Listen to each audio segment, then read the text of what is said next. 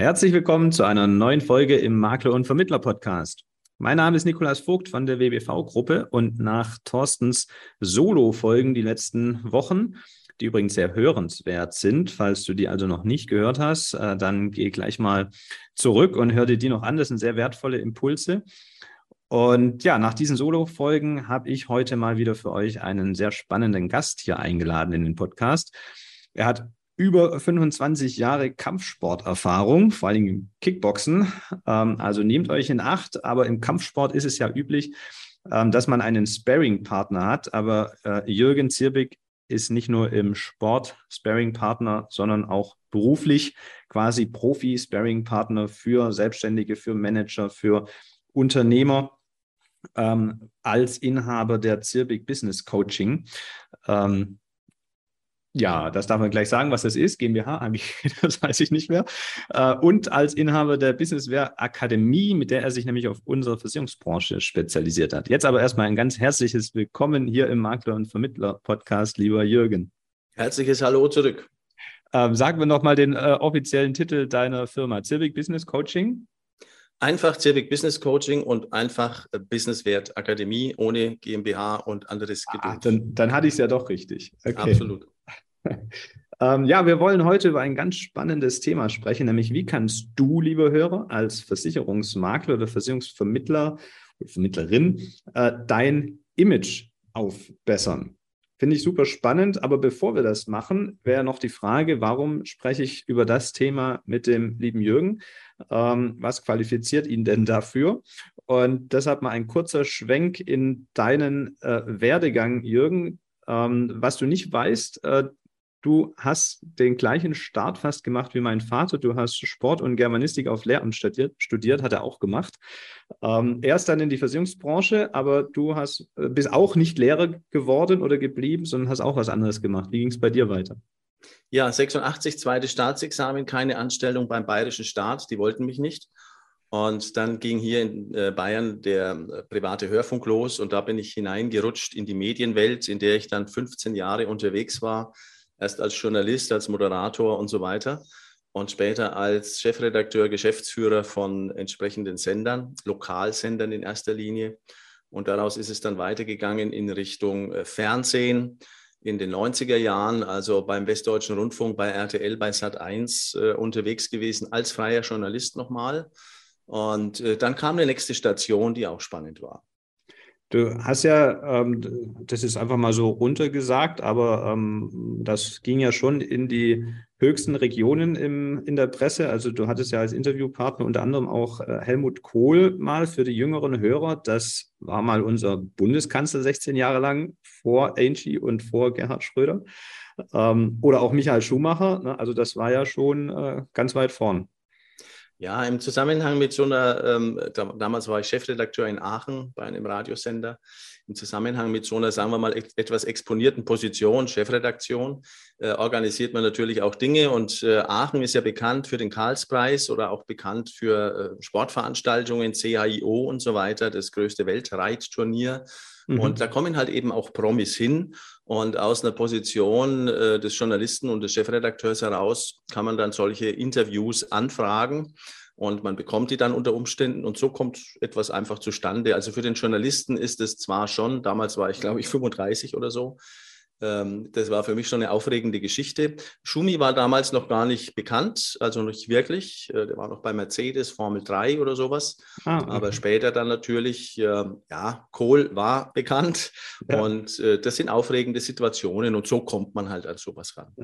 Ja, das sind Erfahrungen, die man auch weitergeben kann. Und dann hast du aber die Fernsehwelt verlassen und bist doch noch in den Sport gegangen, wenn auch nicht als Lehrer, aber im Medienbereich naja, diese Vorbildung Journalist, nenne ich es jetzt mal, äh, hat viel damit zu tun, dass man auch PR kann, also auf der anderen Seite des Tisches sitzen kann.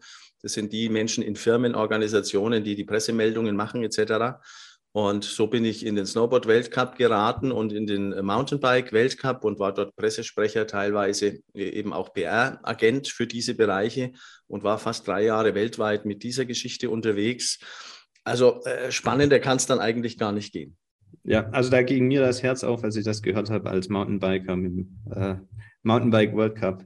Sehr geile Geschichte. Wäre ich gerne Absolut. dabei gewesen. Ja.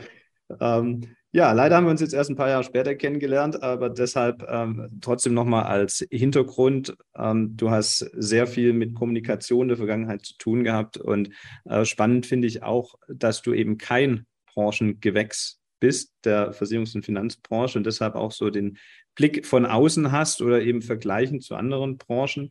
Und äh, bei uns ist es ja so, wenn es regelmäßig diese Umfragen gibt, wie beliebt welche Berufe sind, dann findet sich der Versicherungsvermittler in der Regel irgendwo auf den ganz hinteren Plätzen noch hinter äh, Politiker und hinter Gebrauchtwagenhändlern, was da so steht.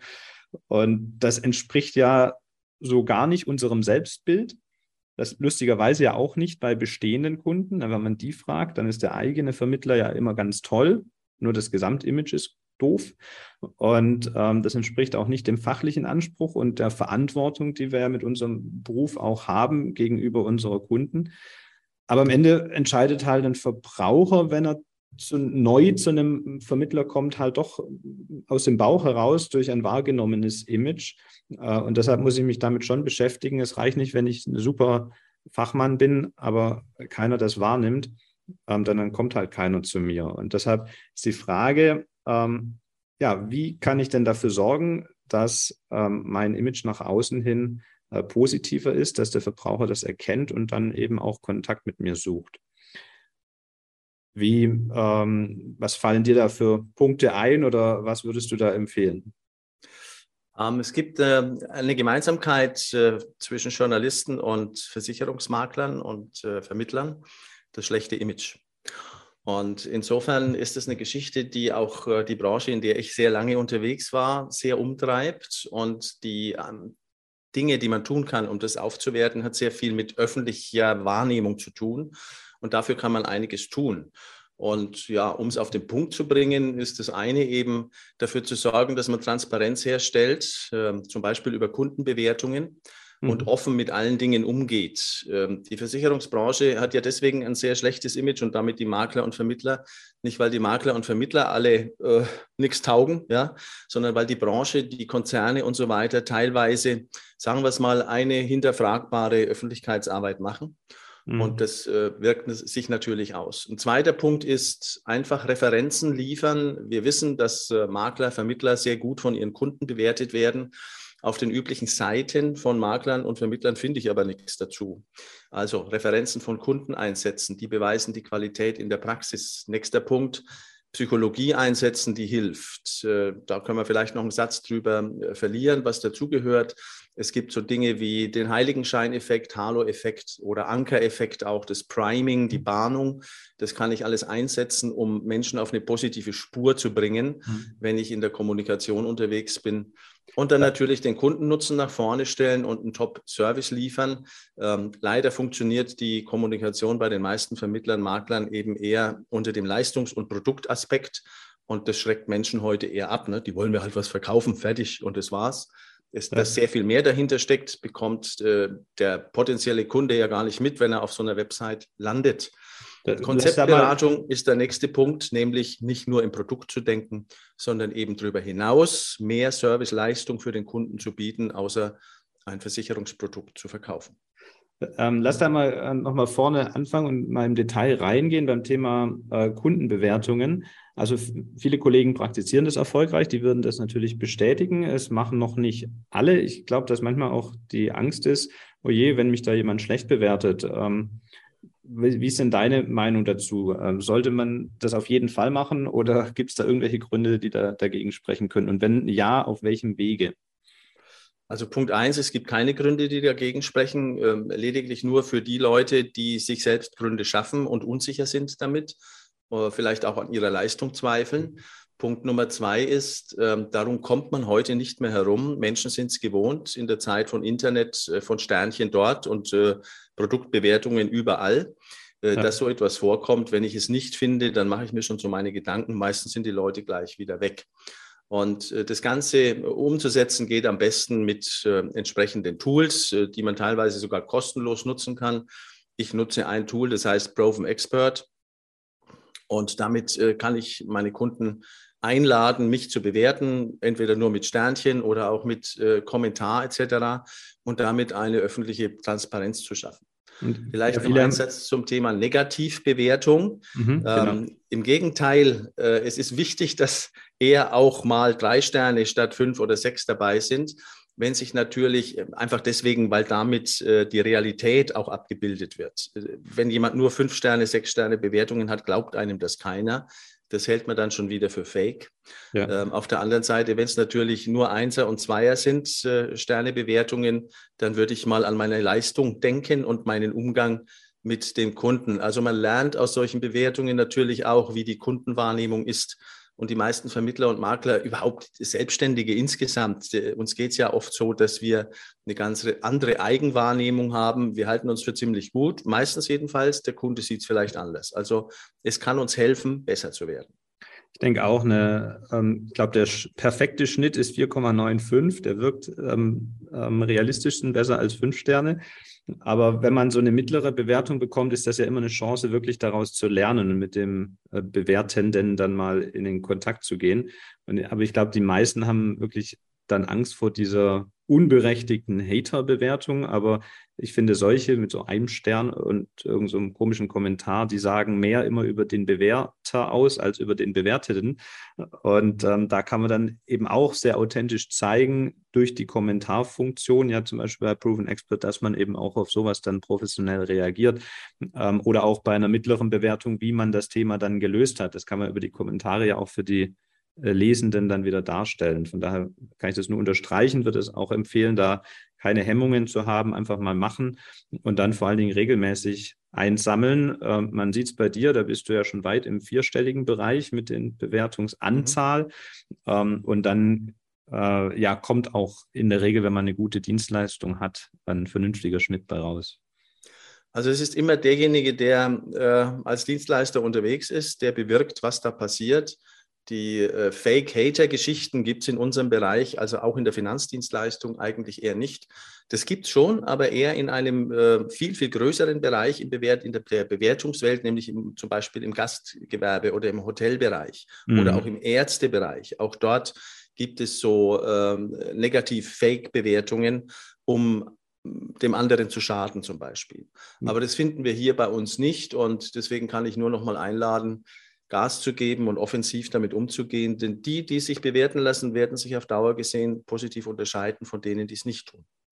Der andere Thema, äh, Stichwort, was du genannt hast, ist Transparenz. Also das eine ist Kundenbewertung in dem Bereich. Das andere wäre ja, ähm, würdest du es auch für empfehlenswert halten, andere Themen transparent zu machen über die Website, zum Beispiel den ähm, festen Beratungsprozess dort äh, grafisch und in Text vielleicht darzustellen, damit der Kunde weiß, was ihn erwartet, wenn er die Beratung in Anspruch nimmt oder auch ähm, über Schäden zu berichten, um die Arbeitsweise transparent zu machen. Ich würde sogar noch einen Schritt weiter gehen. Ähm, ich würde gar nicht so viel über das, wie läuft es denn ab und was steckt denn im Detail hinter meiner Arbeit und so weiter mhm. auf Webseiten zum Beispiel präsentieren. Das ist was fürs Gespräch dann. Mhm. Ähm, das interessiert Menschen noch nicht, wenn sie äh, den Erstkontakt suchen. Ne? Die haben irgendwas im Kopf und möchten was für sich gelöst haben. Ich suche eine BU oder sonstige Dinge oder eine Risikoleben oder was auch immer. Da gucke ich mich gerade mal um. Äh, wenn dann zu Details, zu viel Details kommen, dann äh, passiert der sogenannte Overload und man ist gleich wieder weg. Mhm. Was ich meine ist, ähm, viele machen ja auch Blogs. Und Blogs heißt, ich lasse ein bisschen tiefer reinschauen in die Branche und liefere Informationen zusätzlich. Und die meisten Blogs, die ich in der Finanzdienstleistung wahrnehme, sind sehr produktgesteuerte Blogs oder dienstleistungsgesteuerte Blogs. Ähm, ich denke, dass am meisten bewirkt werden kann, wenn man die eigene Branche mal kritisch äh, hinterfragt. Und wenn man Dinge, die eben dort schlecht laufen, aus der Sicht des jeweiligen Experten, Makler oder Vermittler, das sind ja echte Experten, die haben ja was drauf, dass man aus der Sicht zum Beispiel sowas dann in einem Blogartikel kommentiert. Also wirklich selbstkritisch mit der Branche umgehen. Ich nenne ein Beispiel. Da kommt mal wieder ein Artikel, dass ähm, irgendein Versicherer die Leistung nicht erbracht hat oder das über Monate hinaus gestreckt hat, bis dann endlich das Leistungsversprechen auch eingelöst worden ist. Die Mechanismen dahinter kennen wir als Experten. Da gibt es halt eine Verzögerungstaktik und das mache ich halt mal transparent. Und den Mut muss man haben, denn dann wird man zum Anwalt seiner Kunden und dann fangen die an, einen wirklich anders wahrzunehmen und äh, sehr viel stärker Kontakt zu suchen und die Dinge zu lesen und äh, aufzunehmen, die man dort zu bieten hat. Man setzt ja auch auf bekannte Themen dann auf. Dann ging vielleicht was durch die Presse, dann hat der eine oder andere dazu gegoogelt und hat zumindest den Wiedererkennungswert äh, des Themas. Ja, finde ich eine sehr gute Idee. Mhm. Ähm, beim, nochmal ganz kurz, ein Punkt ist nur eingefallen zum Thema Kundenbewertung, also Referenzen. Also würdest du sagen, ähm, ich, es reicht quasi ein Proven Expert Profil zu haben oder zusätzlich noch Referenzen in Video oder Textformat äh, von Kunden mit Bild äh, zusätzlich auf die Website zu packen. Und das ist auch schon Overload. Also, nee, an der Stelle wirklich, je mehr, desto besser. Aber äh, du hattest es genannt, nämlich den Wechsel im Medium an sich. Also, wenn ich nur Text, Text, Text liefere, dann liest sich das keiner durch. Wenn ich aber eine Mischung mache aus, äh, das sind drei Textgeschichten ähm, aus Proven Expert übernommen, mit den Sternchen zu sehen, äh, dann habe ich vielleicht auch so ein Einbindungstool, das ich da nutze. Dann habe ich äh, drei Videos von Kunden, die sich dazu äußern. Das soll jetzt aber auch nicht nur positive Schaumschlägerei sein, sondern wirklich konkretes benannt. Und äh, eventuell habe ich sogar noch zwei Strecken mit einem Podcast-Ansatz drin, wo nur Ton ist. Ich will die Leute jetzt nicht überfordern, aber der eine liebt das, der andere das. Also irgendwas schauen sich die Leute dann an oder lesen das. Und das ist eigentlich dort an der Stelle tatsächlich kann man nicht, ähm, ich möchte nicht sagen, so viel wie möglich äh, machen, sondern mhm. ich würde sagen, eine gute Auswahl treffen und was anbieten, aber damit äh, nicht zu dünn daherkommen. Das wird gern genommen. Also was wäre die richtige Anzahl an Videos aus dem Bauhaus? Drei. Drei Videos. Und wie komme ich auf die? Also jeder wird sicher sagen, wäre toll, wenn ich das hätte, aber wie überzeuge ich einen Kunden, dass er da mitmacht? Am besten sehr unmittelbar nach der Leistungserbringung. Äh, wenn man dann so ein Abschlussgespräch führt zum Beispiel, könnte man genau dieses Thema ansprechen und sagen, es war für mich eine tolle Zusammenarbeit. Wie war es denn für Sie? Wie ist die Lösung für Sie gelaufen? Und dann frage ich einfach direkt. Also es gibt nichts Gutes, außer man tut es und Fragen führen. Und deswegen kann das dann oft gelingen, wenn man die Leute direkt am Tisch hat. So würde ich es empfehlen. Und dann ist es auch eine schnelle Geschichte, nämlich einfach mit dem Handy so ein Video aufzunehmen. Ich brauche kein professionelles Studio, vielleicht ein kleines Ansteckmikrofon für den Kunden, damit der Ton gut ist. Und dann mache ich das in einer kleinen Interviewform. Das hilft dem Kunden. Ich stelle ihm drei Fragen, er gibt Antworten. Natürlich muss ich es danach noch schneiden. Also das muss man dann halt auch irgendwie für sich mal ähm, auf die Reihe bekommen, wie sowas läuft, ist aber alles sehr einfach und easy. Und dann hat man sowas relativ schnell im Kasten. Also das heißt, direkt dann auch machen und wie du sagst, wichtig eben gerade nicht in professionelle Studioqualität wahrscheinlich, sondern es ist sogar authentischer, wenn man merkt, dass es eben dann direkt aus dem Termin heraus ist. Also erstens das, Authentizität ist ein Schlagwort, das ganz wichtig ist. Glaubhaft muss es sein, es darf nicht gestellt wirken. Natürlich wissen die Leute auch, dass ich jetzt meinem Kunden, von dem ich weiß, dass er zufrieden ist, bitte mir ein Statement zu geben und die wissen das schon einzusortieren. Mhm. Und sagen wir mal, je zufälliger das aussieht, also meine erfolgreichsten Dinge diesbezüglich habe ich auf dem Spaziergang mit dem Kunden gemacht. Wir laufen halt nebeneinander her und ich halte das Mikrofon von links nach rechts, so ein kleines Ansteckmikrofon. Mhm. Und wir machen dort eine kleine Aufnahme von 60 Sekunden und die Dinge werden am häufigsten genutzt, wie ich feststellen kann. Mhm. Äh, je einfacher, je natürlicher, äh, je glaubhafter sind die Dinge und äh, je mehr werden sie auch genutzt.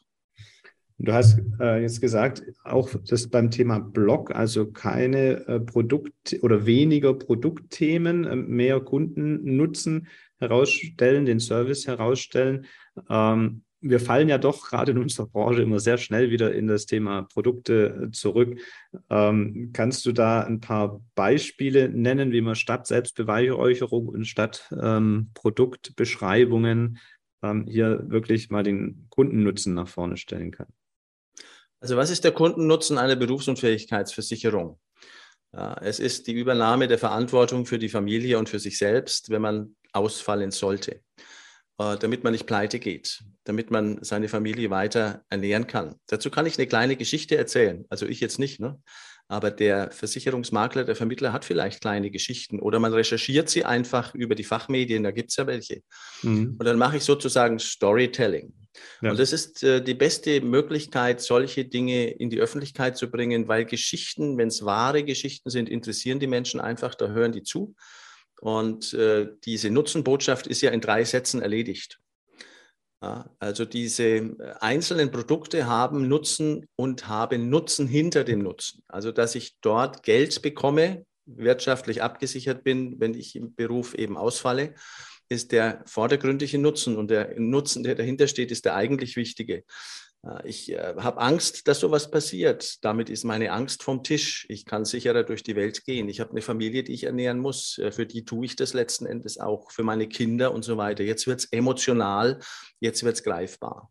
Und dazu dann eine kleine Geschichte geliefert und nochmal am Ende abgebunden mit dem sogenannten Call to Action. Also jetzt mach dies und das und jenes, ruf bei mir an oder äh, lad dir diese PDF runter wo du noch weitere Informationen dazu bekommst. Äh, das ist jetzt der Weg, der heutzutage funktioniert. Ich würde sogar dazu sagen, bitte überhaupt keine Produkt, reinen Produktbotschaften ähm, mehr raus. Ja, mhm. reine Leistungsbeschreibungen und ähnliche Dinge. Wie lang sollte so eine Story sein vom, von der Lesedauer her? Ähm, das ist unabhängig, weil äh, wenn die Story packend und gut ist, dann darf die auch lang sein ähm, die, die, Leute sind ja heute nicht unbedingt nur äh, Fastfood-Kommunikatoren, äh, wollen es nur alles schnell haben, sie wollen es interessant und spannend haben. Und deswegen würde ich hier auch gar keine Zeitvorgabe machen wollen. Ist eine gute Geschichte da, dann darf die lang sein. Ist eine schlechte Geschichte oder gar keine da, rein Produkt, ist jede, sind alle zehn Sekunden zu lange. Mhm. Darfst du, was sollte sie mindestens haben? Ich glaube, das Thema ist bei den meisten Kollegen eher, dass sie glauben, äh, das ist nicht lang genug, als dass sie glauben, es ist zu lang. Also ich, äh, es gibt ja die schöne Welt der Shorts oder der ähm, Postings, die ganz kurz sind in allen Social-Media-Bereichen, so maximal 60 Sekunden. Ähm, ich bekomme ganz gute Dinge auch hin in 30 Sekunden, aber manche Geschichten sind halt drei bis fünf Minuten. Ähm, ich habe meinen YouTube-Kanal jetzt entwickelt äh, in den letzten vier Wochen von 100 Abonnenten auf über 5000 Abonnenten, nur mit solchen Geschichten. Das mhm. sind Dinge, die äh, dort bis zu zehn Minuten lang sind. Also das ist jetzt eine Sache, die wirklich eher vom Typ auch abhängt man muss es auch können. Ne? Also wer es nicht kann, sollte es lernen, weil das ist die Zukunft aus meiner Sicht der Kommunikation, auch im Business. Mhm. Und äh, die Geschichtenerzählmöglichkeit äh, ist eine, die einem die ganze Bandbreite eröffnet. Also zwischen 30 Sekunden und 10 Minuten sind wir gut dabei. Ähm, wie heißt denn dein YouTube-Kanal? Dann packen wir den mal in die Shownotes, dann kann man sich das als Beispiel mal anschauen. Jürgen Zirbig. Alles klar, das ist einfach. Den, also einfach mal in die Shownotes gucken, dann gibt es Beispiele. Ich denke, das, die Kunst ist wirklich bei dem Storytelling, das eigene Ego äh, zurückzustellen, in dieser Heldenreise, die ja da gemacht wird, wirklich den Kunde als Held darzustellen und nicht den Vermittler, der jetzt so toll war, dass er dem Kunden die Berufsunfähigkeitsversicherung vermittelt hat, sondern wirklich, dass der Kunde die Entscheidung getroffen hat für seine Familie, die Verantwortung übernommen hat. Ähm, und da braucht man sich als Vermittler meines Erachtens überhaupt nicht zu erwähnen, weil der Rückschluss, dass ähm, dazu natürlich auch ein Vermittler gehört, den kann der Leser, glaube ich, dann selber machen. Ne? Ja, ich sehe es tatsächlich anders. Okay. Ähm, ich äh, sehe die Rolle des Vermittlers sogar aufgewertet. Äh, er ist zwar nicht tatsächlich, wie du sagst, der Held einer Geschichte, aber er ist der Mentor. Mhm. Und das Mentorenprinzip bedeutet, dass man im Hintergrund die Dinge so regelt, dass alles gut läuft für den Helden, für den Kunden, dass er die richtige Lösung für sich bekommt, dass er sie auf die richtige Art und Weise bekommt. Also wie viel gibt er dafür aus? Wie ist das gegen äh, die, die Leistung, die dagegen steht? Mhm. Welches Produkt ist genau das Richtige für ihn? Das macht alles der Mentor im Hintergrund. Und deswegen ist die Rolle eines Mentors, der nicht im Vordergrund unterwegs ist mhm. und der auch nicht nur über sich spricht ne, im, im Auftritt, die ist viel, viel wichtiger geworden und deswegen wird damit auch gleichzeitig das Image aufgewertet, weil man sich nicht so in den Vordergrund stellt, aber trotzdem Top-Leistung mit Top-Erfahrung verbindet und die hohe Zufriedenheit, vielleicht sogar Begeisterung seiner Kunden erzeugt durch diese Vorgehensweise. Genau, in der Story kann man ja durchaus herausarbeiten, warum war es jetzt clever, das bei einem Versicherungsmakler zu machen und nicht direkt online, ne, weil ich dann diese, den Mentor dabei habe. Aber am Ende war ist der Held eben, ist der Kunde und nicht der Vermittler. Ganz genau. Ähm, du hast verschiedene psychologische Effekte angesprochen, die man auch nutzen kann, um sein Image, äh, sein wahrgenommenes Image zu verbessern. Äh, kannst du da nochmal konkrete Beispiele nennen? Es gibt zum Beispiel drei Gesetze der Psychologie, wir nennt sich äh, Gesetze des Verhaltens, die einfach allgemein tatsächlich auch so funktionieren, übrigens weltweit. Das ist evolutionär angelegt, weil wir alle gleich entstanden sind, unser Gehirn sozusagen. Und dazu gehören jetzt mal drei beispielhafte Gesetze, auf die wir sehr reagieren. Wir reagieren auf das Gesetz der Macht.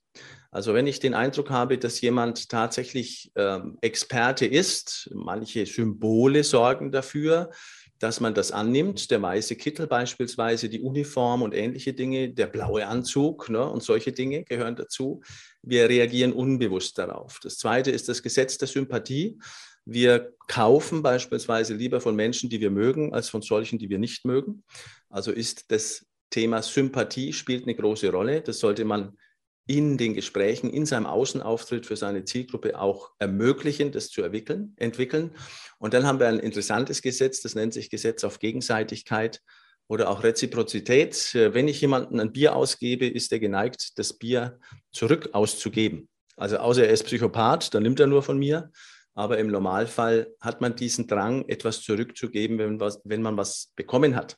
Mhm. Und die Empfehlung hier ist einfach, verschenkt euer Wissen als äh, Makler und Vermittler, verschenkt kostenlose Wissensprodukte, kleine Videos, äh, vielleicht kleine Reports zu bestimmten Dingen.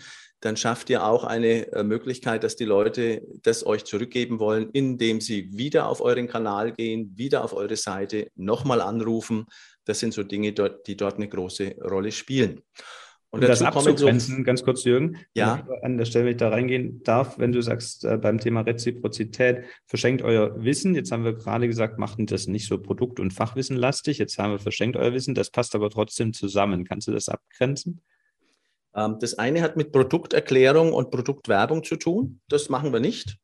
Mhm. Und das andere hat mit Nutzenwissen zu tun. Das machen wir schon. Ich gebe ein klares Beispiel. Wir sind, ich bin ja auch Fan davon, dass wir Konzeptberatung machen und nicht nur Versicherungen verkaufen. Mhm. Dazu gehört zum Beispiel das Vorsorgedreieck, so nennen wir das, wo wir Finanzen, Versicherungen plus rechtliche Vorsorge, also Vorsorgevollmachten, Patientenverfügung plus Notfallmanagement im Paket anbieten, also eine Rundumabsicherung für den Notfall. Mhm. Und äh, wenn wir über solche Dinge reden wie, ähm, warum brauchst du eine Vorsorgevollmacht, wissen wir, dass die meisten Menschen nicht wissen, dass sie eine brauchen. Und jetzt klären wir dazu auf, warum das so ist. Dahinter steckt also Aufklärung zu Dingen, die für die Menschen wichtig sind. Mhm. Und da geht es gar nicht um ein Produkt, sondern nur um einen Zustand oder um eine Lösung. Und die Art so zu kommunizieren, führt natürlich zu wertiger Kommunikation. Also die Leute haben einen Mehrwert, wenn sie solche Informationen bekommen. Und ja. die meine ich. Bei den anderen zwei Stichworten Macht und Sympathie ähm, stellt sich ja auch die Frage, wie erreicht man die? Macht hast du schon gesagt, also weißen Kittel und so weiter haben wir nicht. Wir hätten den blauen Anzug.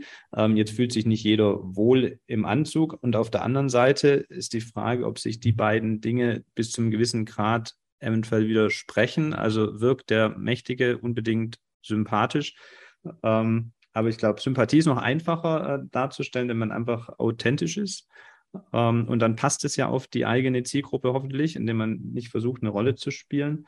Ähm, wie kriegt man die beiden dann aber trotzdem zusammen, dass man trotzdem den Expertenstatus ähm, hinbekommt, obwohl man vielleicht für seine Zielgruppe der lockere Kumpel von nebenan ist?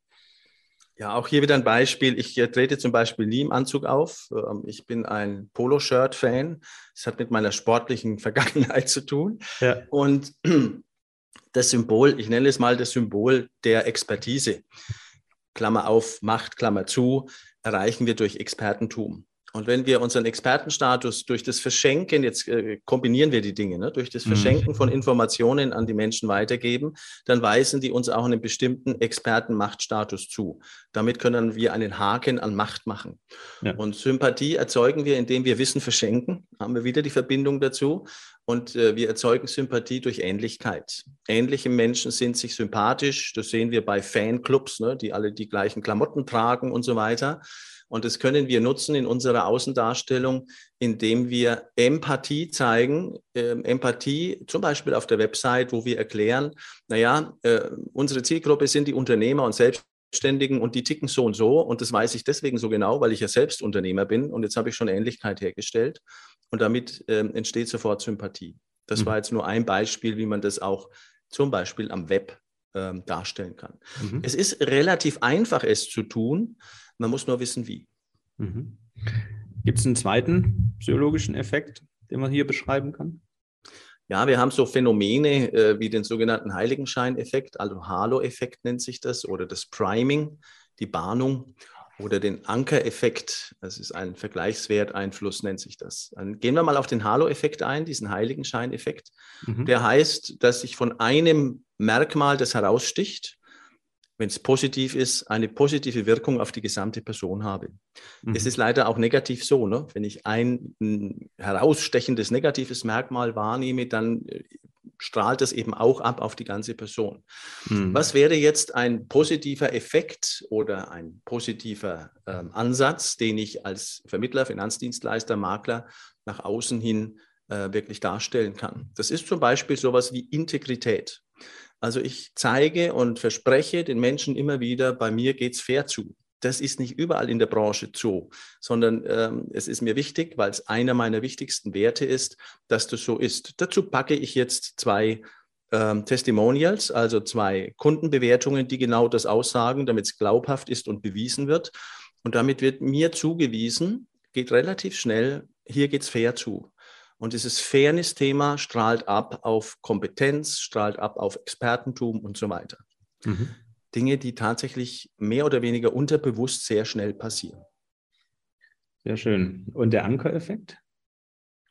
Der Ankereffekt ist auch ganz spannend, äh, weil er durch Vergleichswert, den unser Gehirn immer sofort vornimmt, äh, wenn wir Zahlen hören zum Beispiel, uns beeinflusst in der Handlung. Dazu eine kleine Geschichte. Ähm, es gab eine Studie, Untersuchung in New York bei einem Restaurant. Man hat das Restaurant einmal Studio 99 genannt und einmal Studio 39 und hat die gleichen Speisen angeboten mit den gleichen Preisen und so weiter. Und äh, in der Studie kam heraus, solange dieses Restaurant Studio 39 ähm, hieß, war die Durchschnittsausgabe der Gäste um 40 Prozent geringer als in der Zeit, als es Studio 99 hieß. Bei gleichem Angebot, gleichen Preisen, gleichen Service. Also allein dieser Einfluss, was steht da für eine Zahl, ist der sogenannte Ankereffekt, weil es eine Referenz gibt, wie ich mich dort verhalte. Das Restaurant heißt jetzt Studio 999? Ja, ich weiß es nicht genau. Es war ein reines Studienobjekt. Vielleicht. Spannend. Sehr, sehr coole Einblicke. Ähm, vielen Dank erstmal, Jürgen dafür. Sehr gerne. Wer jetzt da noch mehr äh, wissen möchte, den wir jetzt ein bisschen hier angeteasert haben, vielleicht auch mit diesen Insights, äh, wie kann man denn mehr über dich oder über diese Themen erfahren? Ah, es gibt zwei Zugänge. Das eine äh, ist tatsächlich äh, die Businesswert Akademie, also businesswert-akademie.de. Dort finden sich einfach Fortbildungen und ähnliche Dinge, die stattfinden. Unter anderem eben auch ähm, kostenlose Webinare, die wir 14-tägig veranstalten. Einmal geht es um das Thema geförderte Beratung und zum Zweiten geht es um das Thema, ich nenne das Überzeugen ohne Gedöns. Also die Dinge, die wir jetzt besprochen haben mit Psychologie und all den Dingen mal kompakt ein bisschen zusammengefasst. Und darüber hinaus äh, kann man dann eben gucken, welche Kurse oder welche Dinge sind für mich interessant, um auf eine andere Ebene in meiner Kommunikation zu kommen. Sehr schön. Da guckt da mal rein. Wir packen das in die Show Notes und guckt euch auch mal den YouTube-Kanal an. Ähm, und dann sage ich erstmal ganz herzlichen Dank an dich, Jürgen. Und äh, lieber Hörer, wenn es dir gefallen hat, wenn dir diese Folge gefallen hat oder auch andere, der äh, Thorsten und ich freuen uns äh, wahnsinnig, wenn du uns eine Bewertung dalässt. Äh, da natürlich beim Thema Podcast ist auch die Rückmeldung wichtig, damit wir wissen, dass wir die richtigen Inhalte für euch liefern, die euch auch interessieren. Und deshalb klickt einfach, wenn du hier bei Spotify hörst, auf die Sternchen. Das ist ein Klick oder bei Apple Podcasts eine Rezension uns hinterlassen oder schreib uns eine Direct Message. Ähm, wir freuen uns über jede Kontaktaufnahme. Ich sage erstmal nochmal äh, Danke an dich, Jürgen, und danke fürs Zuhören und tschüss, bis zur nächsten Folge.